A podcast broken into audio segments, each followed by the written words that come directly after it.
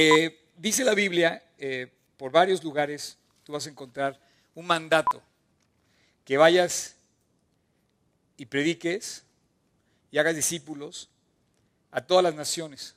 Entonces hoy tenemos a París y México. Voy a, voy a pedirle que por favor pasen aquí a eh, Abdo, que es Alan,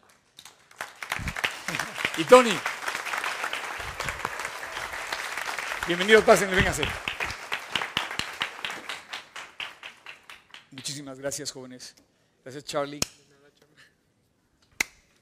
¿Saben qué tienen en común todos, todos, todos? A ver, vénganse, Charlie, Charlie, este, también. ¿Nos pueden tomar una foto? Vente, vente, vente. Vente, vente una foto. Una selfie, no, no es cierto. Una selfie al revés. Una selfie al revés, aquí. No, ponte acá, acá de este lado. ¿Saben qué tienen en común todos estos chavos? Exacto, la, la, la, la, la sonrisa. Ok, pues ellos, gracias por todo. Vamos a iniciar. Eh, ya está la foto, ¿verdad? Ahora pues. Bueno, París, México. Eh, decía, que dice, va, ve, id por todo el mundo y hacer discípulos a todas las naciones, bautizándolos en nombre del Padre, del Hijo y del Espíritu Santo, enseñándoles que guarden todas las cosas que yo os he mandado, y aquí yo estoy con vosotros todos los días hasta el fin del mundo. O sea, él dice que vayamos a todas las naciones. Hoy tenemos la oportunidad de compartir con París, G36 París. No es fácil, un grupo de eh, creyentes en un lugar donde la palabra Dios, Dios mismo, es rechazado absolutamente. Dos jóvenes, eh, ¿cuántos años tienes, Tony? 17. 17. A ver, en francés. 17 ans. 17 años. ¿Y tú cuántos años tienes? 28 ans. 28. bueno, pues tenemos aquí a, lo, a, dos de los líderes de la de iglesia de, de, de, París. Nada más él es el, nada más, nada más el, el líder de la iglesia como pastor y él es el líder de alabanza de allá. Es un grupo, ¿qué tan grande es eh, tu grupo que tienes allá? Oye, creo que nos están viendo, ¿verdad? Sí, de hecho hay algunos que están ahorita conectados. Mi Ok. mamá. Este, somos 30 personas. 30 personas. ¿Dónde y a qué hora se reúnen? Nos reunimos cada domingo a las 5 de la tarde en el centro de París, donde mis padres tienen un restaurante en, en- Creo te lo cambio. donde mis padres tienen un restaurante y allí hay una cuevita y entonces nos reunimos en la cueva. No, no, no. Decir, Ustedes imaginan una cueva, pero es como esas construcciones antiguas. Él vive en el centro de París. su restaurante está en el centro de París. Yo lo conozco. Y tiene como un subterráneo. Es un arco muy bonito. De hecho, muchos restaurantes también lo usan como parte del restaurante, como un salón extra. Y, y es, es, es grande, no es una cuevita, es un. es- Sí, no, es grande. Podríamos caer, ándale, si es full house, eh, podríamos ser, yo creo, unos 60, 70. Ok, muy bien. ¿Estás contento? Sí, Ok. sí, sí. Bueno, pues ellos van a practicar, nos van a platicar hoy con todos ustedes cómo, cómo empezaron a hacer esto, porque ningún líder, como habíamos dicho, ningún líder de Dios eh, pidió ser líder. Habíamos comentado de Josué, habíamos comentado de Moisés, habíamos comentado de David, por ejemplo, el rey David nunca se imaginó que él iba a ser rey. Él estaba cuidando las ovejas y de repente Dios le dice, quiero que vayas y... Y bueno, aquí tenemos a estos dos chavos que, que están haciendo un trabajo. ¿Desde hace cuánto empezó? Ok. Me acostumbré con este. ¿Desde hace cuánto empezaron ustedes como, como a reunirse periódicamente, compartir estudios allá en París? Mira, la iglesia va a cumplir este año siete años. Empezamos en el 2007 y... ¿Quién- ¿Con quién empezaste? Pues éramos un grupo muy chico, estaban mis familiares, mis hermanos, unos cuantos primos y unos amigos que eran franco-mexicanos. Ok, siete años, empezaron algo muy chico. De hecho, así empezó esta reunión. Eh, creo que algunos andan por aquí que alguna vez estuvieron en casa de mi mamá y empezamos, yo me acuerdo que empezamos con cuatro personas. Y, y tú empezaste igual. Empezaron a, a Igual, para diez. compartir, ¿no? Ajá. Bueno, pues esto es lo que dice, por ejemplo, Hechos. Cuéntanos, cuéntanos mientras busco el versículo. Sí, entonces empezamos hace siete años de una manera muy natural. Yo la verdad no pensaba que, que, bueno, iba a transformarse con el tiempo en una iglesia y en algo completamente, pues como lo que tienen aquí, con servicios, música, alabanza. eh, empezamos con un grupo en el que compartíamos, éramos, yo invitaba a todos a que vengan, y les decía, ¿saben qué? Vamos a preparar cada uno algo, vamos a compartir, y a la hora que llegaban, nadie había preparado nada, ¿no? Y así. Y bueno, entonces les compartía y pues sí me echaba mi horita, ¿no? Entonces, Una hora sí, no necesitaban ya más. Y les decía, pero chicos, la próxima tienen que, que- que preparar un poco así como lo que les pediste, ¿no? Si leyeron, nadie leyó. Oigan, tienen que leer 1 y 2 Timoteo, ¿ok? Ok, ya no, haber pues sí leyeron dos. léanla. Bueno, eh, la semana que empezamos Romanos. Quiero decirles que eh, Romano, Roma en aquel entonces, en el tiempo que vamos a leerlo, era la capital del mundo. O sea, que Pablo haya escrito esa carta era totalmente... A nadie le importó que, Pablo escribiera. Mientras en el- un rincón del imperio estaba muriendo Cristo, la capital con todo el ruido, el bullicio y todo, pues nunca, nunca se enteró lo que estaba pasando en, ese, en esa provincia de Galilea, de, de Judea, y fina- finalmente se escribe esta carta y todo lo que va a pasar lo vamos a ir viendo. Entonces van a ser 16 semanas, una semana por capítulo, no se lo pueden perder, ¿ok? Eh, pero bueno, eso, es- eso va a ser la semana que entra. Tú, tú ya vas a estar en París. Ok, Desafortunadamente. ok. Y bueno, entonces eh, les dije, preparen algo la semana que sigue, exhortándolos y todo, y ya llego, y ¿quién preparó? Y nadie. ¿no? Y de nuevo, entonces les doy. Y ya la tercera, que me la hicieron, pues entendí que Dios ahí me estaba llamando a estar compartiéndoles, sin necesariamente pedirles que lo hagan. Entonces así empecé a ¿Qué, compartir. qué edad tenías ahí tú? Es 22. Ahí yo tenía 21. 21. Fíjate, ninguno tenga en poco tu juventud. Hay personas muy valientes que empiezan muy jóvenes y se deciden a vivir para Cristo. Y bueno, eh, me impresiona, pero es así. Y, y así empecé yo también. Yo también empecé muy joven a predicar a Cristo y, y este, y bueno, Dios va a permitir que sigas creciendo seguramente. Así es. Dice este versículo, y perseverando unánimes cada día y partiendo el pan en las casas, comían juntos con alegría y sencillez de corazón, alabando a Dios y teniendo favor para con todo el pueblo. Eh, y el Señor añadía cada día a la iglesia los que habrían de ser salvos. ¿no? Así, es como vamos. todo- todos los grupos que se hablan de la Biblia, que empiezan a compartir, empiezan a crecer a través de que tú vayas y compartas con las personas. Sí, yo recuerdo al principio así de, de las reuniones como el vernos el domingo era todo el día. O sea, en ese entonces empezamos a las 10 de la mañana y luego eh, nos íbamos todos a, a- a comer juntos y después nos íbamos a un café y luego acabamos cenando juntos. Y o sea, pasamos un día tan gozosos que no veíamos las horas pasar. Comíamos todo el día. Comían todo el día. Pero estaba muy padre, la verdad. Y ya bueno, ahora ya es, es más tranquilón, vienen, hacemos luego cosas, pero no es así todo un día entero. Quiero, quiero decirles algo que, que me llama la atención. Aquí tenemos al pastor de París y al worship leader de París. Tú tienes que obedecerlo porque es tu pastor, ¿estás de acuerdo? Sí. Ah, obviamente. Pero también no tiene que obedecer porque es su hermano grande. ¿Cuánto- ¿Cuántos años te lleva? Diez. Diez, diez años y medio. Diez años y medio. Entonces también, no sé qué es más difícil, que si, que si lo obedezca por hermano o lo obedezca por pastor. Por hermano. Por hermano. Sí. Eso. Fíjense que además son excelentes amigos. Ellos se llevan, toda la familia es familia muy unida. Esto, esto es también algo que dice Timoteo, que tenga, que des ejemplo, que des ejemplo a los demás. Cuando hablas de la palabra, también des ejemplo, ¿no? Pero a ver, Tony, eh, ¿tú qué haces allá en, en la iglesia de, de- de París? Bueno, Oscar, como dijiste, pues gracias a Dios soy el líder de alabanza.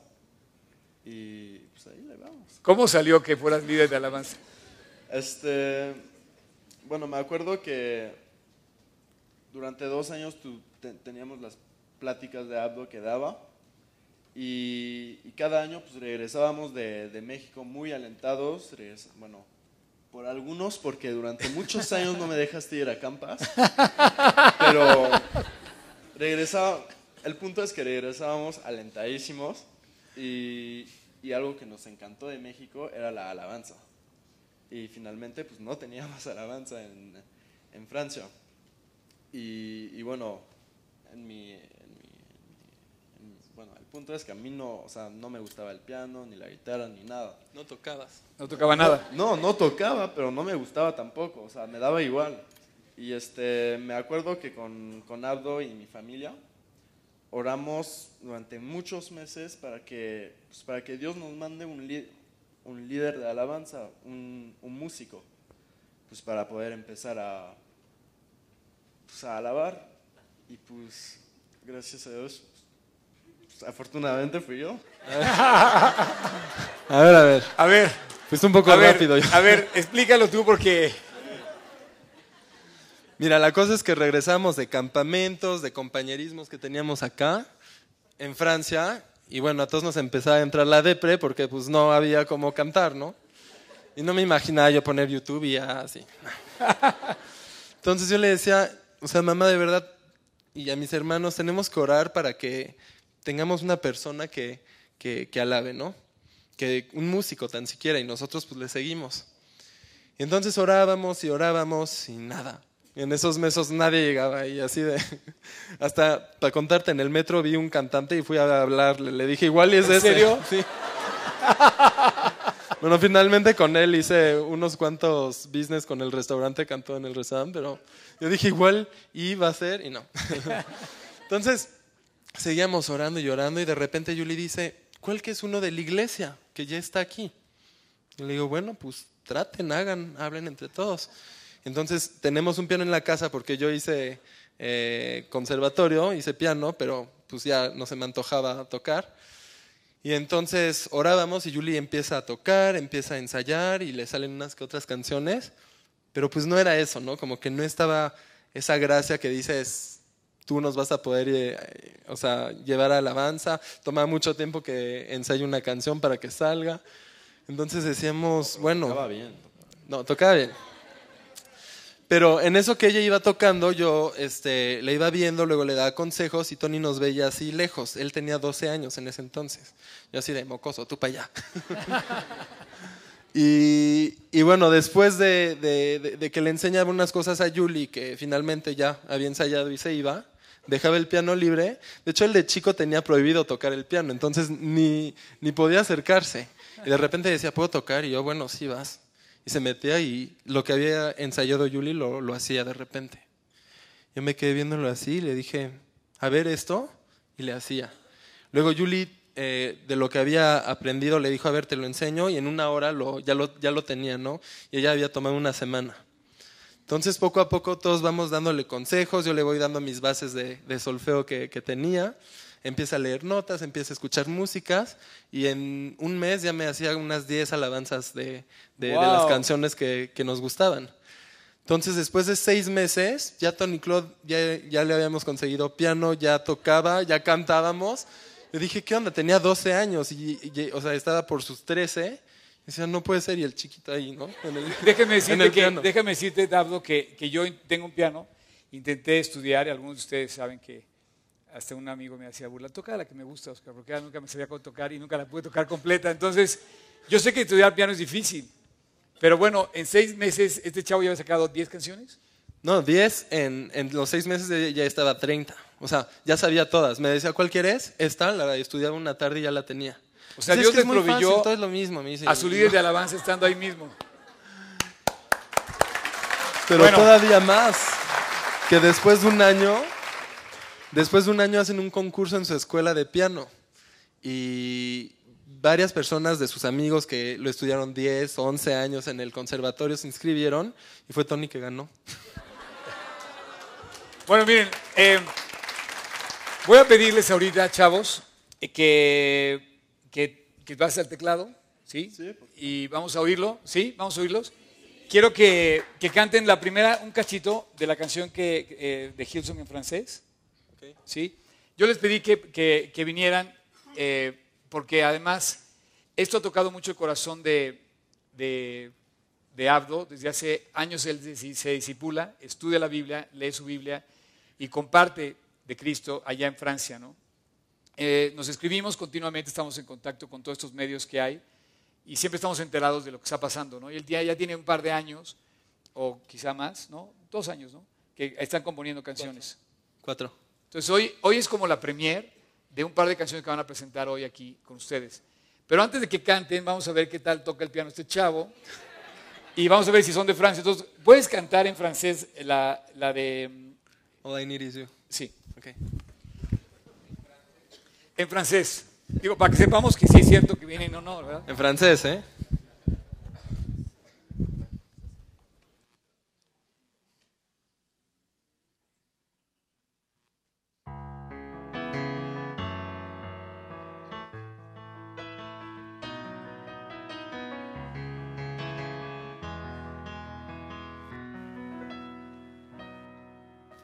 Je laisse ma peur sur le bord de la route.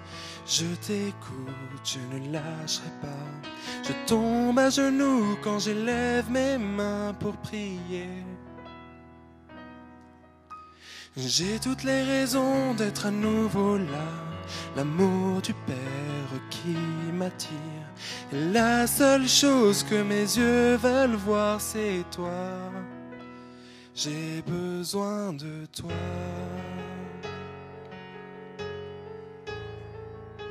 J'ai besoin de toi, Dieu, de toi, Dieu, tant besoin de toi. J'ai besoin de toi, Dieu, de toi, Dieu.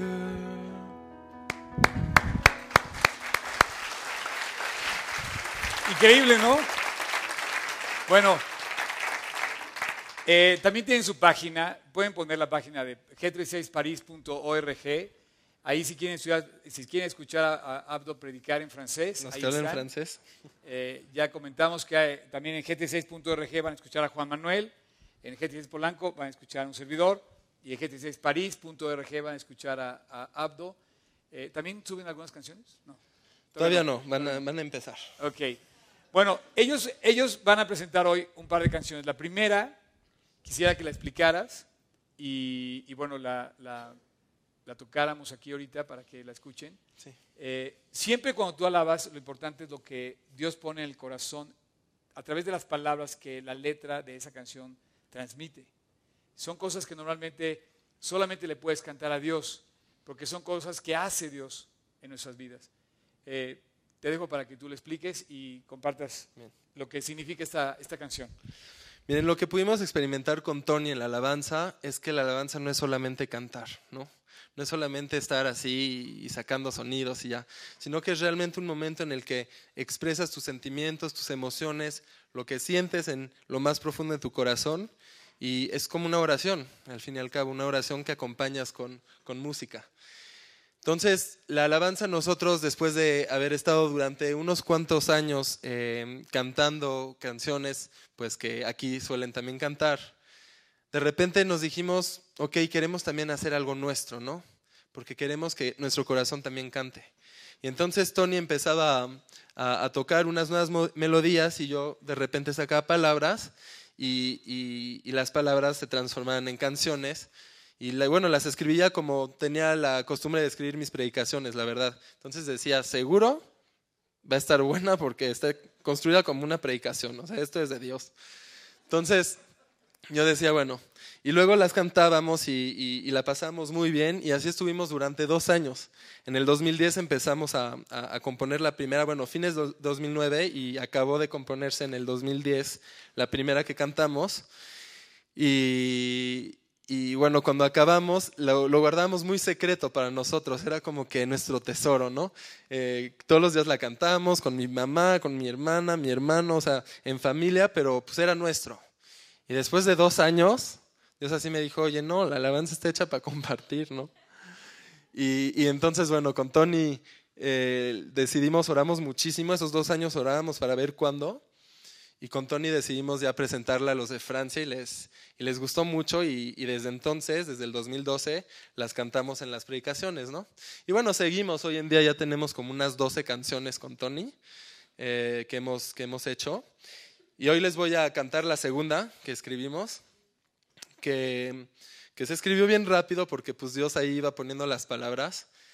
Y fue después de, estábamos en alabanza y de repente suena el teléfono, contesto y me dan una noticia que en ese entonces pensé que, que era mala, ¿no? Que con el tiempo se volvió revelando como una bendición. Pero en ese entonces yo lo había tomado, pues como que Dios no me contestaste, ¿no?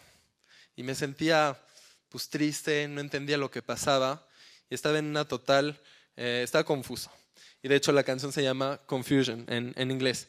Escribimos en inglés porque como amamos nuestra iglesia mexicana y amamos a la vez nuestra iglesia francesa, dijimos vamos a escribir en inglés para que si lo tenemos que cantar, lo podamos cantar al mismo tiempo en los dos lados y más o menos entiendan. Y ya después eh, lo traducimos al español o al francés si se necesita, ¿no? Entonces, eh, las, escribimos en, en, inglés y esta canción pues salió de ese momento, yo cuelgo y le digo a Tony, ¿sabes qué? No sé si quiero seguir alabando ahorita. Y Tony me ve y hace Entonces yo lo veo y bueno, entonces me, me la acerco y pone nuevos, nuevas músicas, nuevas cosas. Y yo voy poniendo palabras y así nace Confusion. Bueno, pues esto no surge nada más así. Dios inspira, Dios mueve. Dios trae al corazón este anhelo. Y cuando tú le quieres cantar a Dios, sin duda es porque eh, estás ubicado en que dirigiéndote a Él es como vas a recibir lo que necesitas. Buscando a Dios es como vas a tener las respuestas y es buscándolo, es la clave de todo lo que hacemos aquí. Eh, yo quisiera continuar esta entrevista eh, rápidamente. Tony. Sí, dime. o sea, ¿Llevas cuánto tiempo tocando así? ¿Cuatro años? Como cuatro o cinco. Cuatro años. Y empezó solo, no ha tomado clases de, piano. Nunca. No, nunca. Nunca ha tomado con un profesor, de hecho. Oye, algo, eh, me, identifico mucho contigo porque obviamente por Cristo, ¿no?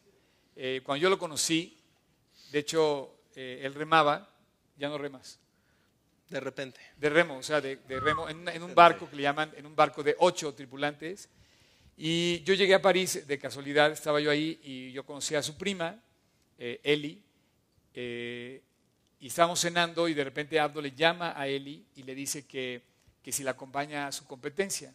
Entonces yo estoy escuchando la conversación, le digo, oye, dile que yo lo acompaño. Y es más, yo lo llevo porque había rentado un coche. Y entonces me dice, pero si no lo conozco, o sea, no sé quién es. ¿Quién es ese? A ver, y bueno, eh, platícanos. Eh, a partir de entonces nos hicimos amigos. Estuvo muy curioso porque esa tarde que fuimos a, su competencia, conocí a todos sus compañeros del barco, del remo. Y en la tarde veníamos de regreso. Me dice, oye, qué bien te llevas con este chavo. Yo no entendía nada. Decían en francés, ¿no? Yo no entendía nada. Pues ¿hace cuánto se conocen? Y le dice, hoy en la mañana. No me dicen, él es de tus mejores cuates, ¿verdad? Te la pasaste todo el día, hable, hable y hable. ¿Cuánto tiempo llevan conociéndose y así yo? Pues esta mañana como ustedes. Pero esas historias son las que Dios hace. Cuando tú quieres que Dios trabaje en tu corazón, Dios expande tu corazón, lo hace más grande y te llena de cosas que jamás imaginamos, cosas que ojo no vio, ni oído yo, son las que Dios ha preparado para aquellos que le aman. Esto que estamos viendo, la verdad yo tampoco me lo imaginé, y estar con ustedes ahora es una bendición. Eh, me gustaría, Abdo, que nos compartieras tu testimonio para que ellos lo conozcan?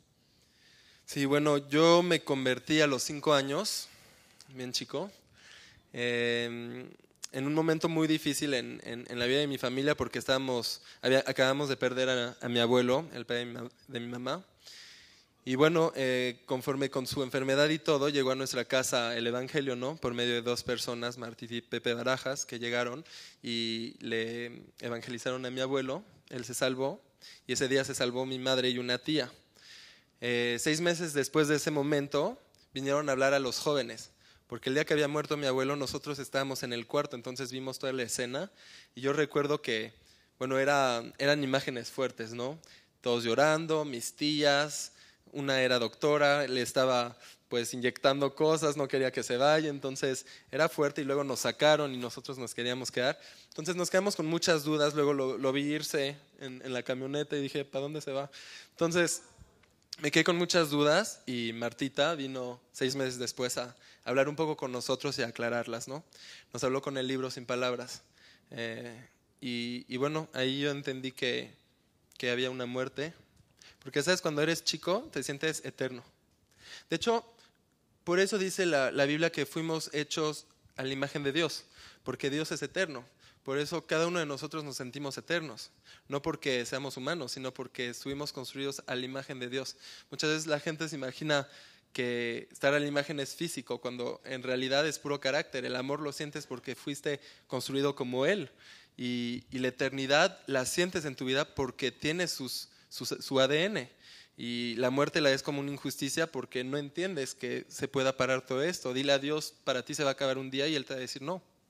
Entonces, esta vida se acaba, pero para ir en una mejor, y ese día yo lo entendí, ¿no? Pero era muy chico y, no estaba seguro si había entendido bien. Entonces, recuerdo perfectamente el lugar donde hice la oración, recuerdo las palabras de, de, Martita. De hecho, yo, tiempo después, para ubicar bien la temporada, yo fui el que le dije, oye, no sabía qué fecha era, pero recuerdo este día que hablaste esto y lo otro, y ella me dijo seis meses después de... ¿Cómo tuviste tú a los cinco años, estabas muy chico, cómo, no es normal? O sea, ¿cómo fuiste tan consciente de que estabas invitando a Cristo a tu corazón?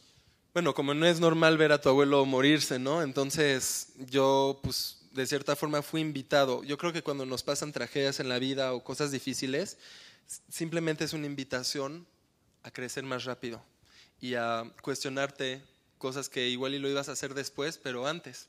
Entonces yo me, me, cuestioné sobre esos asuntos y dije, no, yo quiero estar con mi abuelo, quiero estar con Dios si pasa algo y quiero recibirte Dios. Entonces, con el corazón de un niño que no, no vio mucho, no hizo mucho, no pecó tantísimo, pero sí, eh, ahí Dios lavó mis pecados y entró en mi vida. Y, y bueno, yo recuerdo todavía que digo, era inteligente, a cinco años ya piensas, la gente piensa que luego los niños no, pero a cinco años ya, ya haces conexiones y todo. Y yo le dije, ese mismo día lo reté y le dije, Dios, quiero que te reveles en mi vida si entras en mi corazón. Y entonces Martita dijo, bueno chicos, estábamos con todos los primos, éramos 16, todos sentados, yo era de los más chicos. Y Martita dice, ok, voy a ofrecerles este cuaderno a uno de los que recibió a Cristo. ¿Quién lo recibió? Y varios, ¿no? ¿Y quién lo quiere? Y todos. Y yo, el más chico, dije, no, vaya. En ese momento vi y dije, Dios, si tú entras en mi corazón, ese libro es para mí. Entonces yo estaba así como todos. En ese momento dice, bueno, Martita supongo que feliz de ver que todos lo querían. Y dijo, bueno, chicos, espérense. Abdo se va a ir de viaje, se va a París, a él se lo voy a dar. Y a ustedes se los voy a dar, a cada uno van a tener uno, pero en los próximos días. Y entonces yo dije, no, pues sí entraste. Y desde ese día, desde ese día paré de pedir cosas así, pero... Pero siempre has tenido Empezó lo complicado. Siempre has tenido esa, esa claridad, esa vivencia de que Dios te contesta, de que Dios te habla, de que tú puedes compartir con Dios en una relación personal. Exacto, siempre, o sea, desde esa edad hasta después, era para todo, me acompañaba, tomé conciencia del pecado, entonces cuando pecaba le pedía perdón inmediatamente. Mi mamá además me decía, no dejes que el pecado se quede en tu, en tu, en tu cuerpo. Me decía, en el momento le pides perdón. Entonces decía, no sé, una grosería o me porté mal y todo, y le decía, perdón, no. perdón Dios. Y, y, luego, bueno, este, fui creciendo. Una de las cosas que pasa, yo nací en Francia y soy francés, o sea, hablo ahorita español, pero soy 100% francés, de allá, ¿no? Digo, de madre mexicana, padre libanés. Y y bueno, siempre crecí y, viví en Francia, entonces me convierto y nos regresamos a Francia. Entonces, no, no, no seguí, no vi lo que pasó aquí. En, en, ese entonces no nos llamábamos G36, pero no vi lo que pasó en la iglesia aquí. Incluso cuando recibí a Cristo en mi corazón y mi mamá también, no nos dijeron que era otra cosa. Entonces nosotros seguíamos con nuestros ritos católicos y todo. Sin embargo, le dieron un consejo a mi mamá. Mi mamá, pues es una mujer muy santa, siempre quiso estar muy con Dios y, y le dijeron, lee tu Biblia. Y entonces regresó a Francia con una novedad, empezó a leer. Y la lectura la llevó a libertad, la llevó a entender lo que pasaba. Entonces, poco a poco ella llamaba a, Martita y le decía, es que no entiendo, pero ¿por qué los padres no se casan? ¿Pero por qué esto? ¿Por qué el otro no? Martita, pues sí, es que, pues ya sabes, hay cosas que hay que cambiar en, en, esa religión, pero ¿por qué no lo cambiamos? Y le dice, es que no somos católicos, somos, somos cristianos, somos, tenemos una relación y entonces ya se, se, mi mamá entiende todo, seguimos leyendo, aprendiendo, ya no nos obliga a ir a misa. Señor, ¿por qué es tan pesado si yo te amo? y, y bueno, entonces ya empezamos a, a, regresar, a, asistir a predicaciones y por ahí escucho que, eh, que se dan discipulados, ¿no? A los 10, 11 años. Yo digo, no, pues yo quiero, yo quiero eso. ¿Por qué no lo tengo? ¿Por qué injusticia que vivo en Francia y así, no? ¿Por qué Eh, yo? ¿no? Esto, esto es un, esto es un, es- ustedes están escuchando este testimonio, pues están viendo un fruto del Espíritu. Cuando tú anhelas esto de Dios, no es normal. O sea, que tú anheles discipularte, que tú anheles crecer en la Biblia, no es normal. El mundo no busca esto de por sí, de hecho lo rechazamos, normalmente rechazamos a Dios. Entonces imagínate un chavo, ¿qué edad tenías ahí? ¿11? 11. De hecho, yo creo que anhelé eso porque también veía la pasión que mi mamá tenía, ¿no? O sea, cuando obligas a la gente a hacer las cosas, yo creo que no las anhelas, las acabas odiando. Pero cuando ves que una persona está feliz, desarrollándose de una manera increíble, gozosa porque lee, se te antoja. Yo así vi a mi mamá. Nunca me dijo lee, nunca me dijo haz, nunca me dijo ora. Siempre yo iba hacia ella y le decía, ¿por qué estás así? Pues oro. ¿Por qué estás tan tranquila? Y así. Entonces se me antojó. Y ella cuando, cuando se me antojó disipularme es porque también a ella se le antojaba. Entonces estábamos los dos así de, sí, vamos a orar, ¿no? Y cuatro años después, una de mis primas me llama, Eli, con la que cenaba ese día, y, y me dice, oye, pienso venir a estudiar eh, cocina en, en Francia, pero sobre todo quiero también disipularlos. ¿Quisieras? Y yo, claro, y así, ¿no? Entonces Dios me contestó bien padre porque llegaban los discipulados a mi casa con la prima que así quería muchísimo y admiraba, se me hacía la más cool del mundo. Entonces recibí a Cristo como con una forma en la que me dicen, pues es cool, Cristo Eli, es padre. Eli es muy cool. Sí, ella es muy cool. además. Entonces yo la veía y la veía vivir para Cristo y la veía que no era ningún problema y se me antojó. Dijo, dije, bueno, o sea, sí se puede. Sí se puede desarrollarte, ser una persona no aburrida, tener tus pasiones, hacer tu deporte y todo y a la vez caminar con Cristo y, y en la integridad que Él nos llama a tener, ¿no? Entonces, así empecé a la edad de los 15, que es la edad en la que tú escoges todo, ¿no? Incluso en Francia escogemos si queremos ser científico, literario, económico. Yo sé, escogí científico. Igual Pero- que nuestro amigo. Ok. Y, y bueno, finalmente, pues ahí también decidí tomar esas decisiones de, de- de seguir a Cristo y, y empezar a disipularme. Y fue padrísimo. Entonces empezaste a discipularte y como a los 21 años eh, te, se empiezan a reunir y de esas pequeñas reuniones empiezan a reunirse periódicamente para... Bueno, lo que te decía es que todo llegó de, de- de forma muy natural. Yo jamás pensé que iba a liderar un, un trabajo en Francia, la verdad. O sea, a mí me decías, incluso no se me antojaba. Yo decía, qué padre para los demás, ¿no? Pero yo no, qué flojera. y, y, y bueno, no, no se me antojaba, no me lo imaginaba para nada, pero siempre sí fui como que obediente a lo que Dios me iba mostrando. Y siempre tuve algo que fue en el momento que entendí el pecado, cuando me, eh, disipulé, entendí que nosotros podíamos ser el vínculo para llevar a la gente a Cristo. Ahí no me callé, ¿no? Entonces empecé a hablar, empecé a compartir con mis amigos de remo, los obligaba a orar antes de remar. Y teníamos un nivel X y yo así de, sí lo vamos a poder, no sé qué. Y un año les digo, vamos a orar chicos, vamos a estar en este podio, ¿no? Y ellos, ¿cómo crees? No sé qué. Oramos y acabamos en el podio, o sea, de los campeonatos de Francia. Y, bueno, mil cosas así, ¿no? Y bueno, entonces yo estaba testificando, daba pláticas, eh, bueno, hablaba de Dios, los llevaba a salvarse en diferentes ocasiones a diferentes gentes de, todo, de todas culturas. Eso me llevó a tener muchas historias que contar, ¿no? O sea, oye, ¿sabes qué? Pues te cuen- déjate cuento con esta chica que ni sabía leer. Le dije, oye, lee tu Biblia y me dijo, no sé leer y, y así, ¿no? Y entonces se volvieron historias y como me encantaba compartirlas con mis amigos, como aquí hay muchos de ellos, nos íbamos a comer, compañerismos y les compartía. Una de esas, una de, mi, de, de- de mis primas, Eli Pinzón, la esposa de Alex Pinzón, que conocen, ella me dijo, oye, me encantan tus, tus historias, te voy a inscribir a algo. Y yo, a ver, ¿qué? Y en ese entonces eran las reuniones de jóvenes de, de- en casa de los Pinzón y me inscribió a dar la plática en agosto y, y fue mi primer plática a los 18 años. Ya de ahí me invitaron a darla en diferentes células y ahí fue como que empecé a dar una plática. Regresé a Francia, seguí haciendo eso y lo que les conté de, la iglesia, que era formar un grupo nada más para compartir y ya. Y luego empezaron a llegar eh, mis amigos y me, y me decían, oye, ¿puedo traer a mi papá, a mi mamá? Tienen problemas. Yo, ¿cómo? Y lo padre fue que resultó que cuando me los trajeron por primera vez, Oscar llegaba y él inauguró la primera plática oficial de París. Sí, no sabía yo eso, pero yo pensé que ya estaba como organizado. y no sabía que esa primera plática ya estaba con adultos o gente más grande que tú. Y bueno, sí me acuerdo que, que llegué y me iba traduciendo Julie.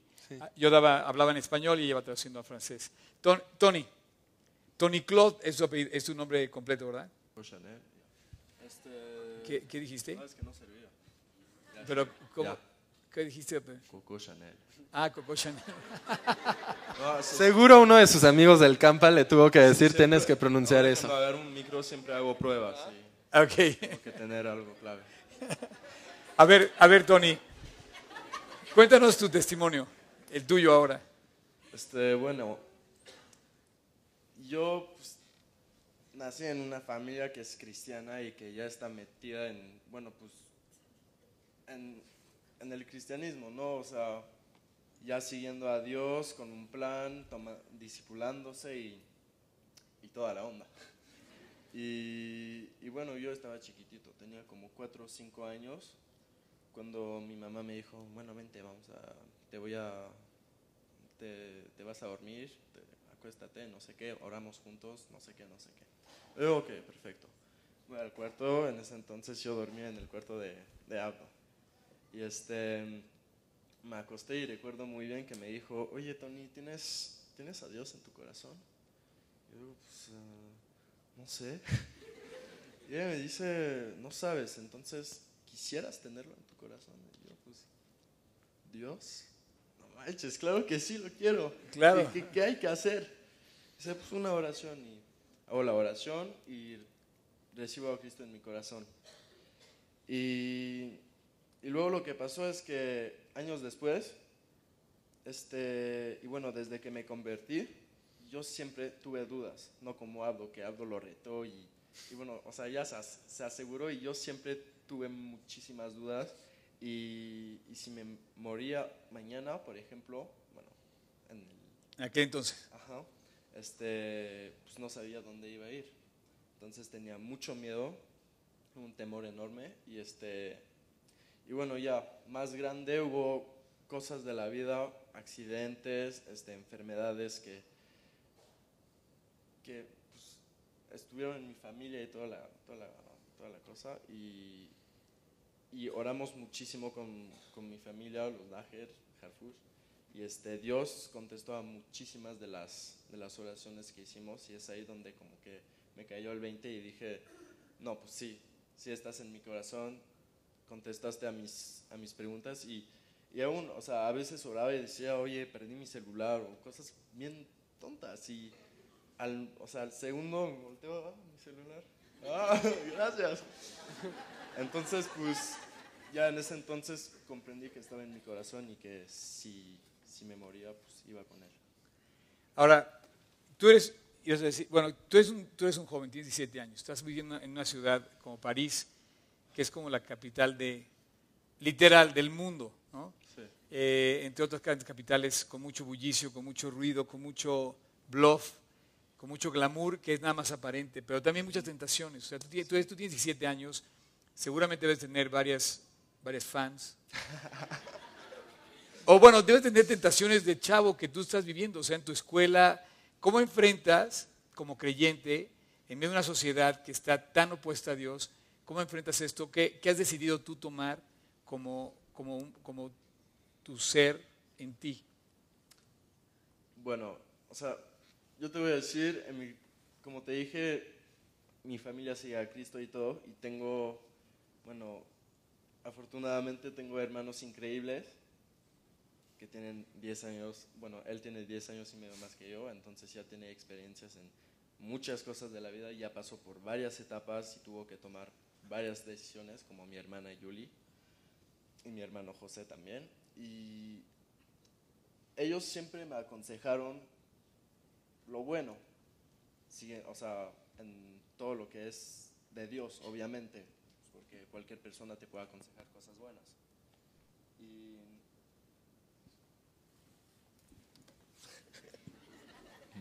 Coco Chanel, ya.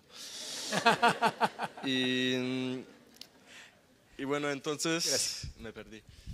Que te habían aconsejado cosas buenas. Sí, me aconsejaban cosas buenas, pero, pero bueno, yo seguí en mi camino y siempre estuve en lo tibio, digamos, entre el pecado y, y- y Dios. Y yo siempre, o sea, siempre supe que es, siempre supe que es algo que, pues, que no le gusta a Dios, obviamente. Pero yo seguía en mi onda, en mi escuela, todo eso. En mi- tenía fiestas, muchos amigos y toda la cosa. Y, y, pues, ¿qué pasó? Este, Dios me ha dado la oportunidad de tener un don, que es el don del piano. Entonces me impliqué todavía más en el, bueno, pues, en el ministerio que tenemos en Francia. Pero siempre, o sea, siempre tuve un, pie con Dios y un pie, en el pe- un pie con Dios y un pie en el pecado. Hasta que hace un año, un año y medio, decidí entregarme al 100%. Este, pues porque yo, o sea, yo ya tenía a Dios en mi corazón, lo seguía, pero digamos que lo seguía al 70%. Ah, Hagamos No funciona aunque lo sigas al 99. Ajá, no funciona. Y este, bueno, desafortunadamente, si lo hubiera podido seguir al 100% sin que pase lo, lo que les voy a contar, lo hubiera hecho antes. Pero bueno, pues ahí Dios me levantó. Y este, bueno, el punto es que hace un año, un año y medio, perdí, falleció mi, me- mi mejor amiga. Y, y bueno, ella, gracias a Dios, se convirtió de chiquita, porque mi mamá siempre en, en la escuela, en, en- en el- en la primaria y en el colegio, ella daba cate- catecismo. Explica, explica eso del catecismo. Es que la mamá de ella da clase en una escuela. Ella, bueno, es una escuela católica, pero ella se metió como profesora porque no querían que le enseñen mal a, a Tony y a José. Entonces ella era la maestra de Tony y José en, los- en la escuela y ya después se quedó, le pidió si se podía quedar y ella, en lugar de dar, ¿es catequismo o catecismo? Catecismo. Catecismo, en lugar de dar catecismo, daba pues, Cristianismo. estudios bíblicos, cristianismo, ¿no? A Voy a los pedir al- a los grupos de, de worship, al grupo de worship que vaya pasando, por favor. Los llevaba a, a orar, a recibir a Cristo y en fin, su amiga era una de sus alumnas. Y bueno, gracias a Dios, ella hizo la oración, pero yo, o sea, o sea, yo lo supe después. Aún siempre tuve mucha pena, como que nunca me atreví a hablar de Dios con mis amigos de- del mundo. Y les tengo que aclarar un punto. Tengo puros amigos del mundo porque no tengo de otra. este, bueno, hay varios jóvenes en, eh, en la iglesia de París. Pero, y me llevo muy bien con ellos, son muy simpáticos y los adoro y toda la cosa. Pero bueno, ellos ya están más en un mundo de trabajo, tienen otros temas. No están, o sea, No nos, no- nos llevamos bien, pero hay cosas diferentes que no hacemos los... Claro, porque tú tienes Ajá. 17 y ellos tienen 27. Sí, bueno, lo explico así porque hay unos que se pueden ofender. Este, pero no, son jóvenes, ¿eh? No porque tienen 24 años, son viejos. Y bueno, este, y bueno, siempre tuve pena y cuando, Per- cuando, perdónenlo, por favor. ¿eh? Sí, perdónenme. Pero cuando, cuando mi amiga falleció, bueno, cuando la vi en la cama de- del hospital en el coma, me dije algo, dije, este, no voy a esperar que todos mis amigos estén en una cama de hospital muriéndose para empezar a hablar de, de Dios. Y, y yo los quiero y los quiero muchísimo y más grande error, y eso me, Dios me lo hizo comprender muy rápido, es de tener pena de hablar de Él. Y eso yo creo que es lo peor que puede pasar. ¿Por qué? Porque te sientes como alguien que viene de otro planeta y tienes pena. Pero, pues, hice el error de, de esperar hasta que algo pase así. Entonces, bueno, hoy en día lo que mi meta es, pues ya no tener pena, soy estoy entregado y, y ahora hablo de Dios, comparto con mis amigos y como les decía, no hay jóvenes de mi, de mi edad en, en París, entonces como que no, como en México cuando llego y hay muchos amigos míos de mi edad, me aliento mucho porque me comparten 10 mil cosas, con el campa, con todo. Y allá no tengo esa suerte. Y siempre estaba deprimido, ¿no? y la cosa que, que ahora me alienta, y es todavía mejor, es que en lugar de que yo reciba y que esté alentado, yo intento compartir ahora con mis amigos, que son incrédulos, todo el conocimiento que, que voy aprendiendo con mi hermano que me da discipulados y predicaciones y con mi Biblia. Y hasta lo disfruto más que recibir, aunque me gustaría, este, pues ahí que me compartan y todo. Claro. Pues impresionante, Tony. Vamos a, vamos a pedirles que, que, que pasen. Puedes volver a tomar tu, tu lugar allá en el piano. Y vamos a bajar estas sillas de aquí. Por favor, este, muchas gracias. Luigi, Bernie, gracias. Lo que vamos a hacer ahora es, vamos a escuchar la segunda canción que prepararon ellos. También les pido que por favor chequen la letra. Eh, está traducida tanto en inglés y al español abajo para que ustedes también puedan captar lo que quiere transmitir Abdo. Eh, sí, eh, ahorita les vamos a cantar la primera canción que, que escribimos. La verdad es que es que bueno, de ahí surgió todo y, y, las otras canciones, hoy ya tenemos como 12, pero esa fue la primerita. Entonces la escribimos en el 2010 y la estuvimos cantando juntos hasta que se las enseñamos a los de Francia en el 2012, ¿no? Y, y bueno, y desde que le, le, enseñamos a Francia empezamos a orar para el día en que íbamos a estar con ustedes para, para también compartirla.